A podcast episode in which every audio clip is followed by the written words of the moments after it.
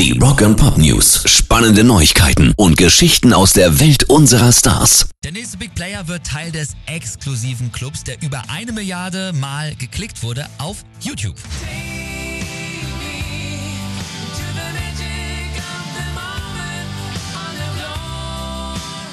Wind of Change von den Scorpions hat jetzt eben auch diese Wahnsinns-Schallmauer durchbrochen und wurde auch mal langsam Zeit, oder? Weil äh, der Song ist gerade in der heutigen Zeit natürlich so aktuell wie noch nie.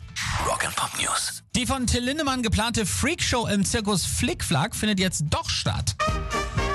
Eigentlich sollte es schon 2020 soweit sein, musste aber pandemiebedingt abgesagt werden. Jetzt wird es aber schon im März soweit sein und das wird so ein ganz besonderes Programm mit viel nackter Haut, viel Feuer, typisch Till halt.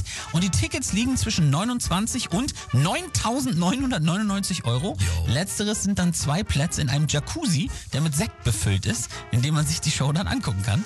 Es gibt auch Betten, in denen man liegen und Sekt schlürfen kann dabei. Also das ist dann auch alles konsequenterweise erst ab 16 und findet auf dem zentralen Festplatz in Berlin statt. Rock and Pop News. Bislang haben Deepish Mode ein großes Geheimnis um den Termin für ihr neues Album gemacht, aber jetzt verraten Plakate in verschiedenen Großstädten, Memento Mori wird am 24. März rauskommen und das ist lustig, weil eigentlich dachten alle, dass es am 17. März schon rauskommt. Da kommt aber allerdings auch die neue Scheibe von U2 raus und da wollten Deepish Mode vielleicht nicht gegen an. Also offiziell bestätigt ist der Termin aber noch nicht.